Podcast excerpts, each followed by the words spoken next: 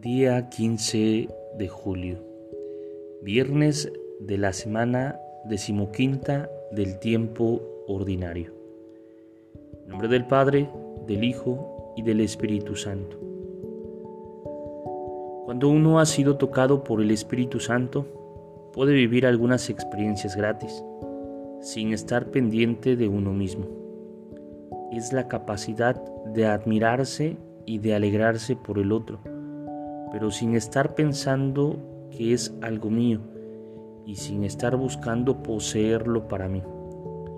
En todo caso, me alegro de poder disfrutar algo con los demás, como algo nuestro, no como algo mío. Amo a Dios porque es un bien, no porque es mío.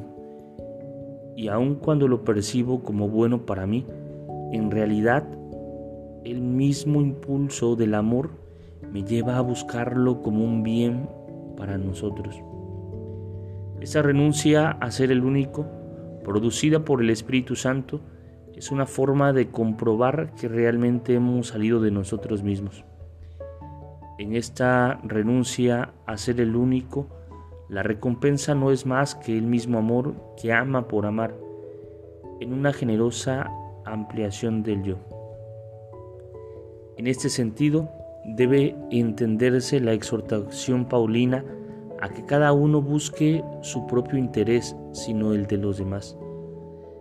En el mismo contexto en que sostiene, si un alimento causa tropiezo a mi hermano, nunca jamás comeré carne. Esta expresión, que nadie busque su propio interés, aparece también en Filipenses 2.4, donde el modelo que se presenta inmediatamente es el de Cristo que se despojó a sí mismo. Pidamos al Espíritu Santo que nos enseñe a hacer el bien gratis, no pensando tanto en nosotros mismos, sino en las necesidades de los hermanos. Gloria al Padre, gloria al Hijo y gloria al Espíritu Santo, como era en el principio, ahora y siempre, por los siglos de los siglos. Amén. Espíritu Santo, fuente de luz, ilumínanos. Espíritu Santo, fuente de luz, ilumínanos. Espíritu Santo, fuente de luz, ilumínanos. En nombre del Padre, del Hijo y del Espíritu Santo. Amén.